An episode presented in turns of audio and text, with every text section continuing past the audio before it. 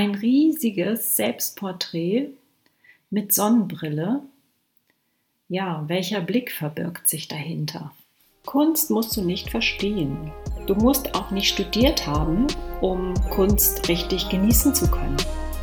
Ich bin Astrid Blume, Künstlerin, Coach und Kunstfreundin.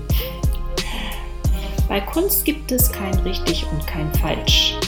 Du kannst selber entscheiden, was sie dir bedeutet. Lass dich einfach mitnehmen auf die Reise. Ich begrüße dich zur neuen Folge von Kunst musst du nicht verstehen.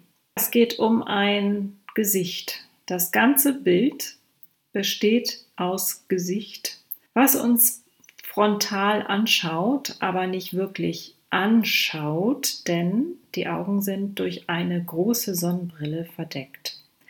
Das Bild hat die Größe 2,44 Meter ungefähr mal 1,73 Meter circa. Und es ist 1969 gemalt Self-Portrait with Sunglasses von Alex Katz. Alex Katz ist 1927 in Brooklyn geboren und wird dem modernen Realismus zugerechnet, aber aus meiner Sicht trifft die Zuordnung zur Pop Art das Ganze eher. Also seine Darstellungen sind sehr plakativ, farbintensiv, sehr scharf umrissen. Seine Bilder haben nur in einigen Partien etwas wirklich Malerisches. Ansonsten mutet das Ganze an wie eher eine große Illustration oder etwas aus einem Werbeplakat.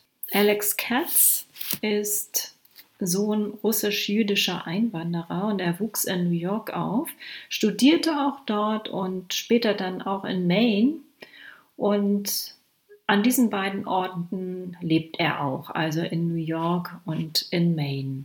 Er ist bekannt geworden durch seine riesig großen Menschendarstellungen. Hin und wieder malt er auch Blumen oder Landschaften, gelegentlich auch mit Architektur drin. Sein Markenzeichen sozusagen sind die Gesichter. Er hat häufig sich selber dargestellt, aber auch seine Frau oder Leute aus dem Freundeskreis, aus dem Bekanntenkreis, Familienmitglieder. Also ich beschreibe einfach mal dieses Bild, was ich hier in einem Kunstkatalog gefunden habe. Ich habe mir diesen Katalog jetzt ausnahmsweise mal unabhängig von einer Ausstellung gekauft, weil mich der Maler interessierte. Ich male ja selber häufig Porträts oder generell Menschen und da hat mich diese besondere Art und Weise, in der Alex Katz vorgeht, interessiert, weil er so ganz anders malt als ich selber. Er, wie ich eben schon sagte, verzichtet auf die Spuren der Malerei in, in großen Bereichen des Bildes. Das Ganze sieht zerlegt aus in Flächen und durch diese wahnsinnige Größe hat es dann auch schon fast wieder was Unnatürliches und was Abstraktes. Seine Bilder beeindrucken mich durch die wirklich gekonnte Komposition. Ich selber finde das nicht leicht, die Proportionen in einem so großen Bild stimmig darzustellen. Seine Bilder sind für mich so etwas wie eine Gratwanderung zwischen Darstellung von Prototypen und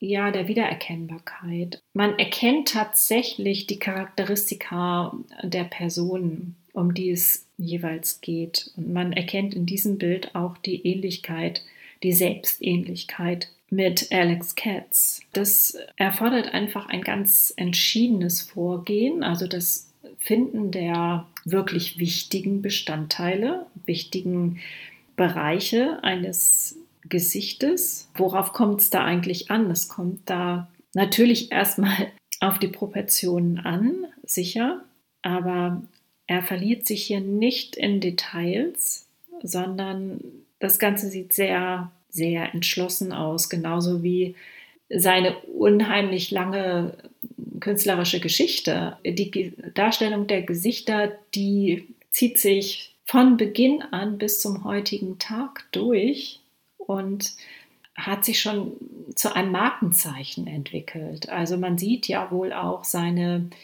Porträts auch im Außenbereich an Häuserwänden oder auf großen Plakatwänden, zumindest in den USA. Also es sind wirklich monströse Darstellungen. Ich komme aber jetzt wieder zurück auf das Bild, was mir hier vorliegt in diesem Katalog. Farblich dominiert hier natürlich die Grundfarbe des Gesichtes, also die Hautfarbe. Das, was man typisch eben mischt, so als Farbe des Gesichtes. Nur die Plastizität der Nase ist so ein bisschen ausgearbeitet, indem er dafür die erhabenen Teile eben etwas heller dargestellt hat und die zurückliegenden Teile dunkler. Dann wirkt das Ganze wie fast eingerahmt und auch stark unterteilt durch die schwarzen Flächen. Das sind in diesem Fall seine Haare. Der Kopf ist angeschnitten auf beiden Seiten.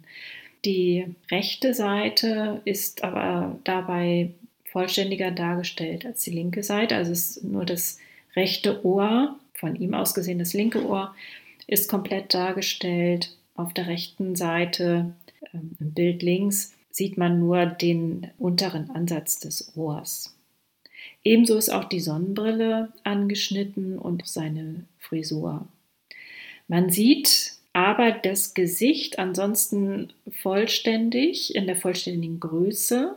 Nur die Augen sind komplett verdeckt durch die grün-schwarze Sonnenbrille mit einem metallischen Bügel, sehr modern aussehend und insbesondere für 1969 modern aussehend. Er trägt ein, könnte ein Sporttrikot sein mit einer weißen Krageneinfassung.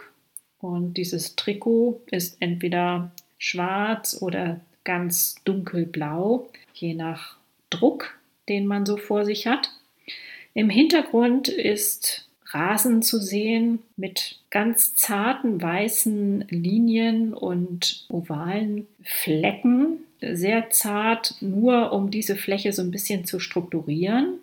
Und dann sieht man auch noch so andeutungsweise Landschaftselemente, Steine in Weiß und dahinter etwas Rötliches. Und dann sieht man auch im, in den oberen zwei Bilddritteln, vielleicht ist es auch wieder der goldene Schnitt, der, den er hier anwendet, noch grüne Elemente. Also ein ganz frisches Grasgrün und ein etwas dunkleres Grün. Also sehr klar in der Farbigkeit, das ganze Bild. Die Flächen sind sehr hart gegeneinander gesetzt. Sie haben ganz scharfe Konturierungen und es ist nichts weich ineinander vermischt, zumindest wenn es sich nach außen hin abgrenzt. Innerhalb seines Gesichtes gibt es Partien, die die Plastizität eben etwas andeuten. Und da hat er auch Farbübergänge angewandt, um das ganze Gesicht so ein bisschen zu modellieren.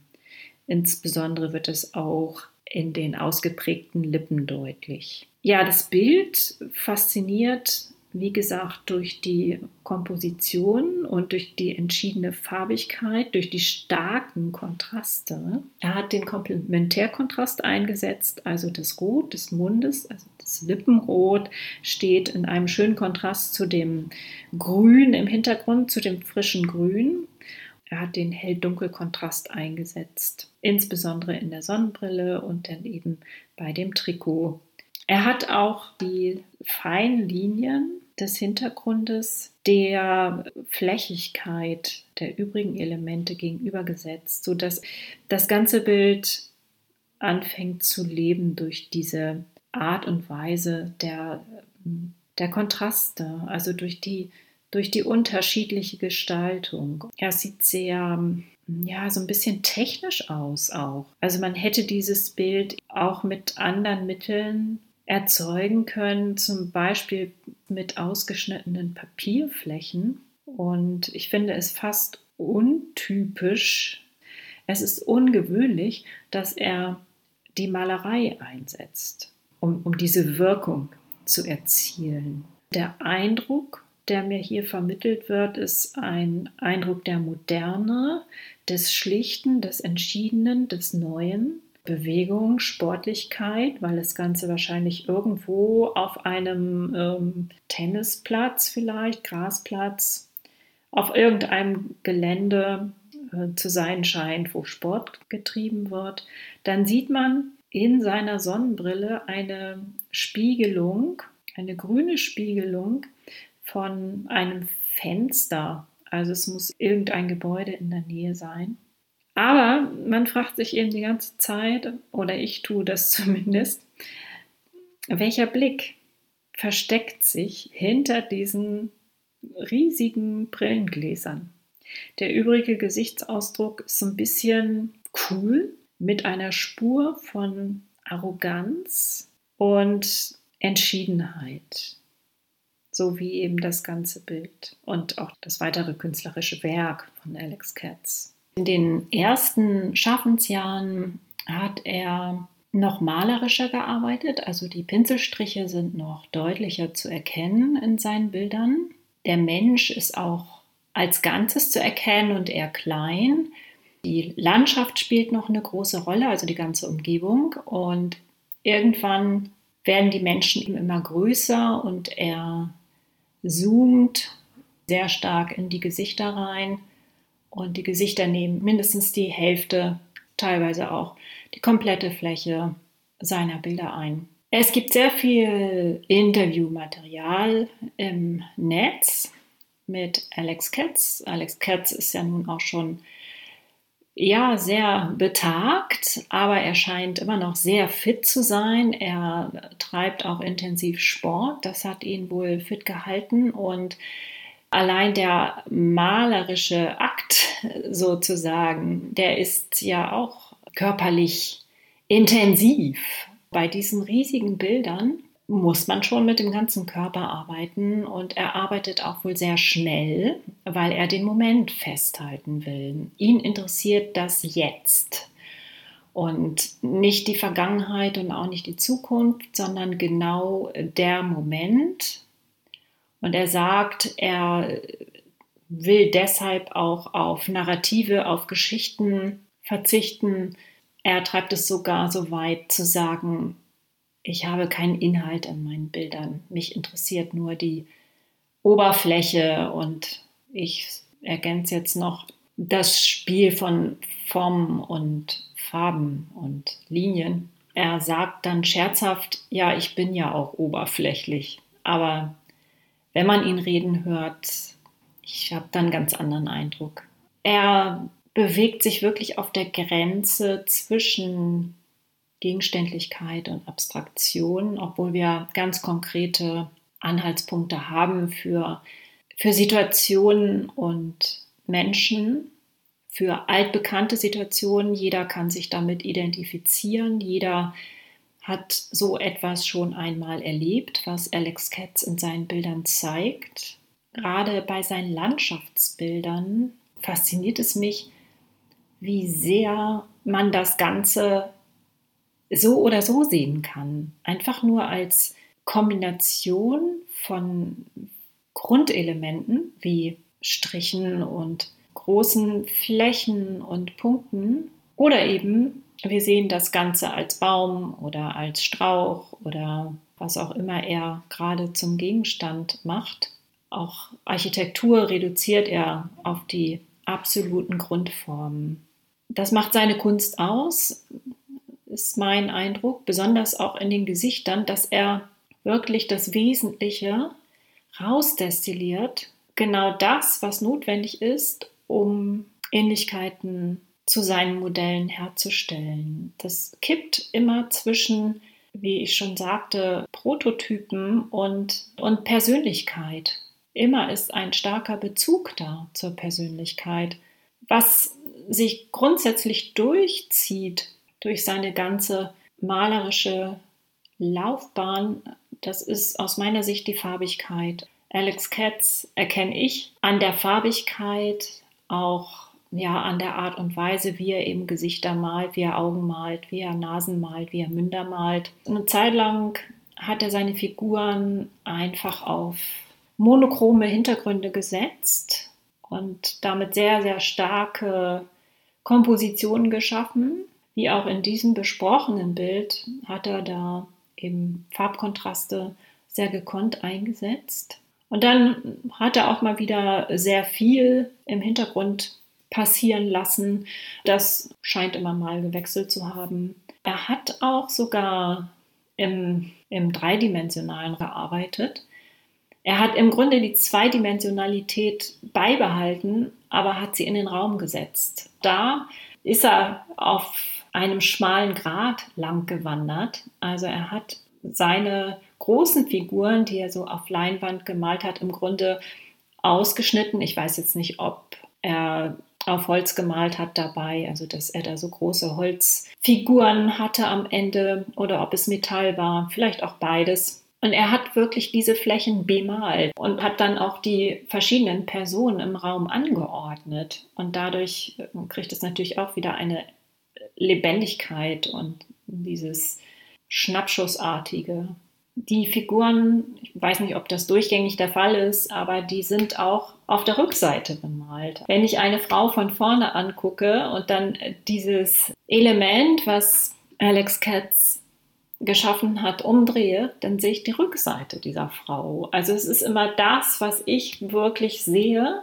und was ich als Fläche sozusagen sehe, im, im Zweidimensionalen. Aber er hat es ins Dreidimensionale gebracht. Mich begeistert das. Es gibt aber auch Stimmen, die sagen, ja, das ist alles wirklich platt und oberflächlich. Aber es macht einfach Spaß, äh, diese Figuren anzuschauen und diese Klarheit zu sehen, diese Lebendigkeit, das Moderne auch zu sehen, zu jeder Zeit. Also es sind auch Zeitdokumente.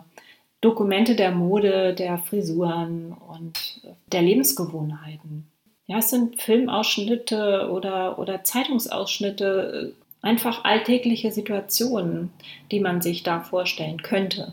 Oder Fotos. Er arbeitet teilweise nach Fotos, teilweise aber auch direkt nach einem Modell, was bei ihm im Atelier steht oder sitzt, wie auch immer, um wirklich das Ganze zu erfassen, kann ich nur empfehlen, sich die Interviews anzuschauen. Teilweise werden da auch Szenen aus seinem Atelier gezeigt und auch wie er wirklich mit ganzem Körpereinsatz malt. Also ich finde das sehr interessant zu sehen, dass er auch mit Mitte 90 noch so lebendig wirkt und so modern und äh, was man auch an seinem Kleidungsstil erkennt übrigens. Und er ist so, wenn man ihn reden hört, auch teilweise ein bisschen trotzig und ja, ich, ich mache, was ich will und ich bleibe bei meiner Art und Weise zu malen und bei meiner Sicht auf die Welt. Das war für ihn auch nicht immer leicht. Also er hat auch wohl viele Jahre